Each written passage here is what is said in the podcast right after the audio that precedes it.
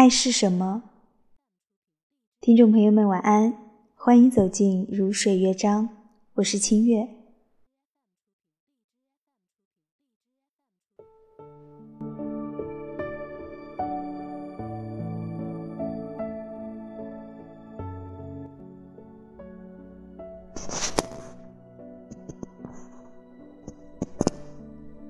真的有合理的爱吗？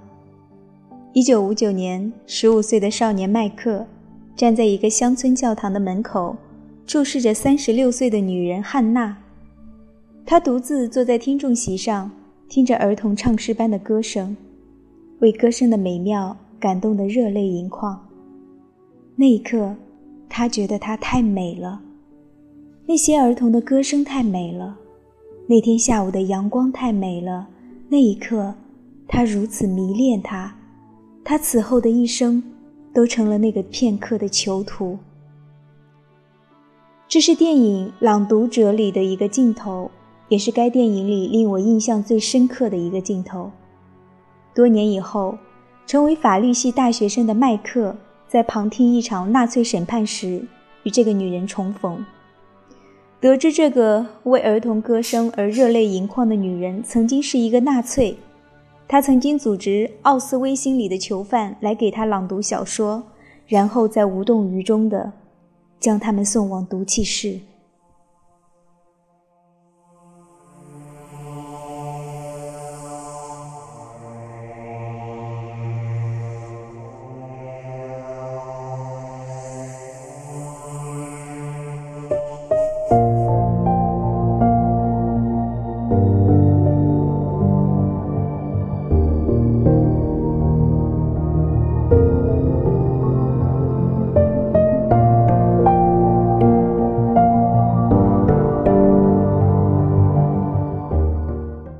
坐在法庭里，麦克泪流满面。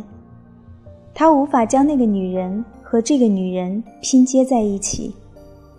那个女人在艺术面前如此敏感，而这个纳粹则是生命为粪土。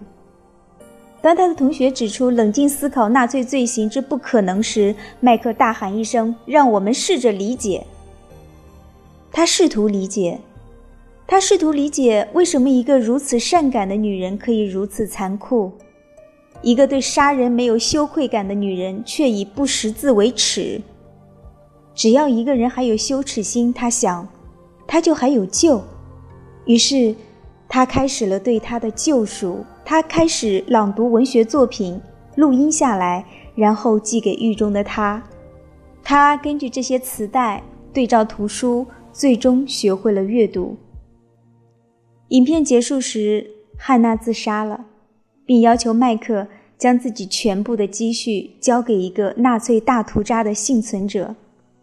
如果必须总结这个电影的中心思想，它就是在对一个纳粹文盲的救赎过程中，新一代德国青年洗刷了自己的罪恶感，完成了对自己的救赎。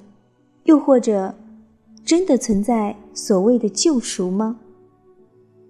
在这个电影里，比为什么一个如此善感的女人可以如此残酷更难理解的，是为什么一个无辜少年会这样热爱一个残酷的女人。抛开他的纳粹史不说，他对她也只有粗暴可言。他对她招之即来，挥之即去，辱骂她，扇她耳光，理所当然地使用她的身体。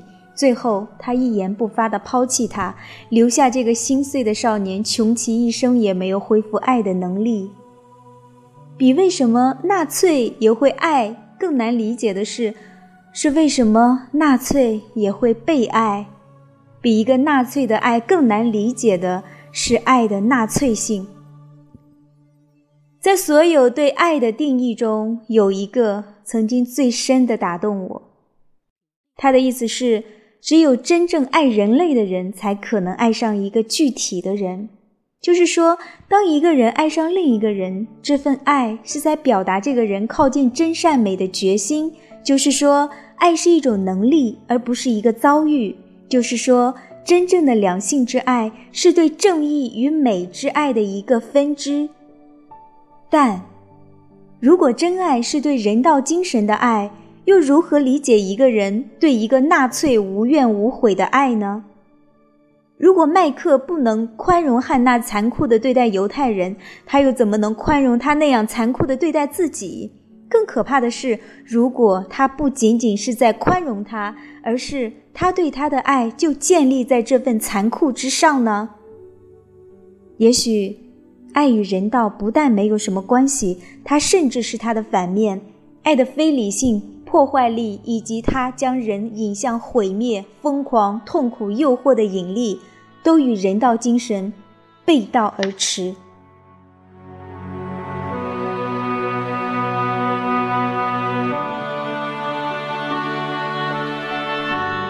正如政治不可能合理，爱也不可能。所谓爱，就是人被高高抛起，然后又被重重砸下的那种暴力，就是被征服者在自我的废墟上协助那个征服者残杀自己。又或者，汉娜并不反人道，她只是以纳粹的方式重新定义人道秩序。在那个秩序中，美、文字的、音乐的美至高无上，而生命那些密密麻麻的肉体却可有可无。对他来说，坐在教堂里被歌声感动，和被儿童被送往地狱并不矛盾。别忘了。希特勒也曾一边在瓦格纳的歌剧中热泪盈眶，一边把六百万的犹太人送往集中营。从这一点上来说，汉娜是整个纳粹美学的化身。在这个美学中，生命并没有什么内在价值，它只是权力意志的容器。影片最后，中年麦克问汉老年汉娜是否会想起那些犹太人，汉娜冷冷地答。我怎么想都无关紧要，反正死的人都死了。我以为你学到了更多的东西，我学到了，我学会了阅读。汉娜学会了阅读，也仅仅是阅读而已。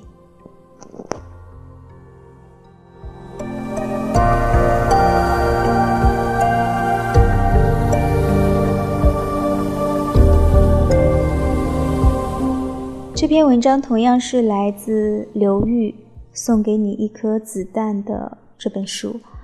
呃，我喜欢刘玉的文章，可能就是因为他的文字很具有一种深度。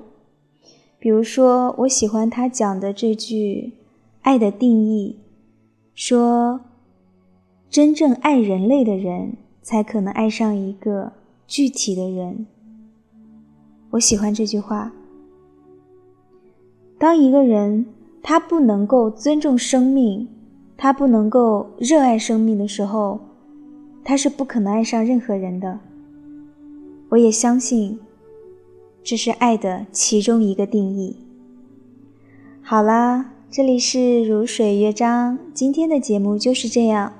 清月祝你晚安，我们下次节目再见。